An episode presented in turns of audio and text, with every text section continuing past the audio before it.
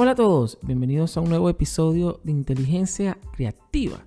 Quien les habla y saluda a César Ferrer en esta serie de tipos de liderazgo. Ya en episodios anteriores conocimos qué es un líder, origen del liderazgo y en este episodio estaremos conociendo qué es es el liderazgo participativo y por supuesto qué ventajas tiene dentro de todos los tipos de liderazgo que se practican actualmente, hay uno pues que está cobrando especial fuerza debido a las ventajas que presenta.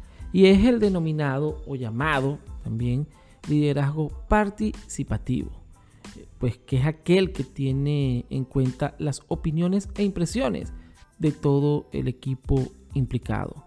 Esto permite pues de alguna manera que la totalidad del equipo alcance un mayor compromiso con el proyecto, aunque también presenta algunas limitaciones en contraposición al liderazgo más autoritario o tradicional.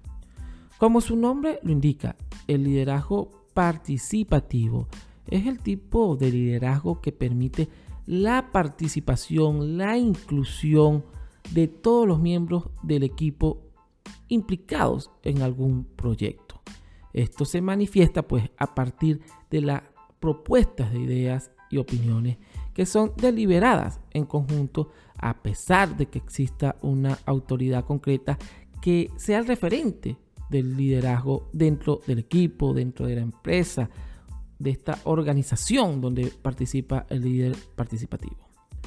Hay algunas características que presenta el líder, participativo.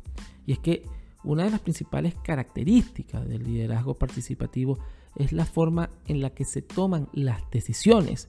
En el liderazgo, por ejemplo, autoritario o tradicional, existe una persona que ostenta el cargo de liderazgo dentro de un equipo y que es quien lleva a cabo la toma de decisiones de forma unilateral y directa. No le pregunta a nadie.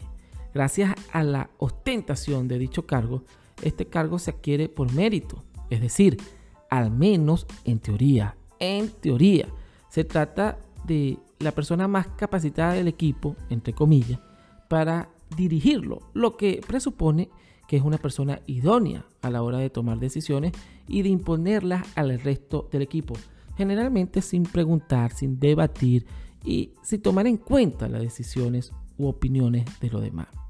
Por el contrario, en el caso del liderazgo participativo, la función del líder está más cerca a la de un gestor que a la de un jefe. En este tipo de liderazgo, las decisiones se toman en función de la opinión de la mayoría, que se manifiesta pues de una forma abierta, libre y flexible, y que tras ser contrastada y expuesta frente al resto de ideas y opiniones, debe ser refrendada, votada por la mayor parte del equipo. Una vez que se ejecuta el debate, el diálogo, la función del líder se basa en el desarrollo de las condiciones necesarias para llevar a cabo la elección escogida. Pero su opinión tiene un peso igual o similar al resto del equipo. Obviamente hay algunas ventajas y desventajas de este tipo de liderazgo. Como es comprensible, el liderazgo participativo presenta una serie de ventajas importantes respecto al liderazgo autoritario o tradicional. Sin embargo, también presenta algunas debilidades que conviene tener en cuenta a la hora de decantarse por uno u otro. Algunas ventajas pues, del liderazgo participativo es que hay mayor variedad de puntos de vista, hay mayor compromiso por parte del equipo, mayor unión de los miembros del equipo. Se evitan las decisiones basadas en motivaciones personales. Y las desventajas que pudiésemos mencionar del liderazgo participativo es la imposibilidad de ejecutar todas las propuestas, la posibilidad de que miembros con personalidades más fuertes terminen por imponerse, pasa en muchas organizaciones, y la posibilidad de que surjan tensiones o problemas de tipo personal. Hay pues también en este orden de ideas unas ventajas del punto medio.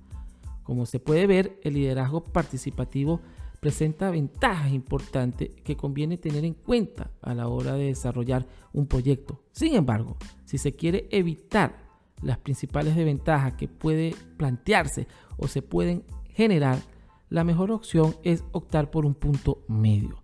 Al hablar de punto medio, me estoy refiriendo a que el liderazgo participativo hace referencia a la elección de una vía de tomar decisiones que sea participativa, pero al mismo tiempo permita que el líder tenga una mayor calidad a la hora de escoger dichas decisiones, pero valorando al mismo tiempo la opinión y aporte del equipo de trabajo. De esta forma, se aunan las ventajas tanto de un modelo como de otro, lo que suele aportar los mejores resultados a la mayoría de las cosas.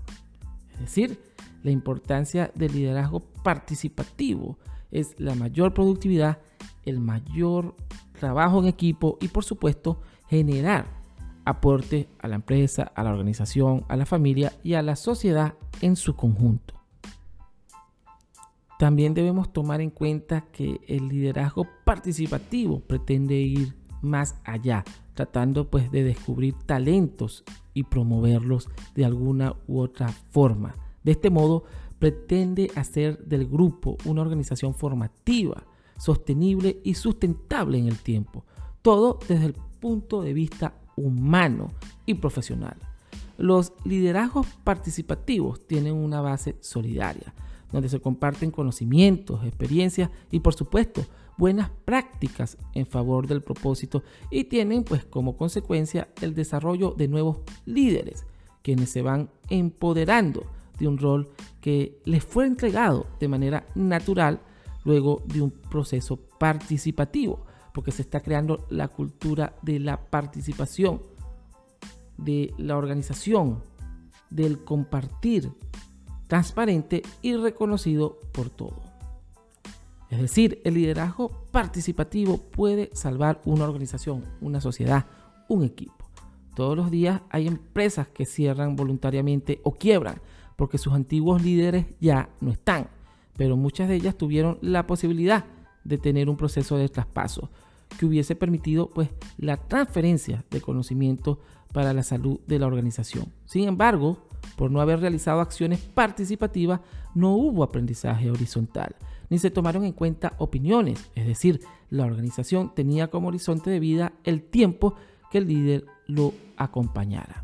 Es decir, estas son organizaciones tradicionales, clasistas, este, de orden eh, donde un líder está y cuando no está cierra la empresa. Esto suele pasar en familias, suele pasar en partidos políticos, inclusive en algunos círculos religiosos cuando ese líder autoritario tradicional no está, se desmorona porque no se formó el liderazgo participativo y el traspaso del liderazgo, es decir, la formación de nuevos líderes o de muchos líderes que estén, porque los hombres, las mujeres son, somos seres tangibles, pero las organizaciones, las instituciones, las sociedades quedan. Es algo que entienden los líderes participativos.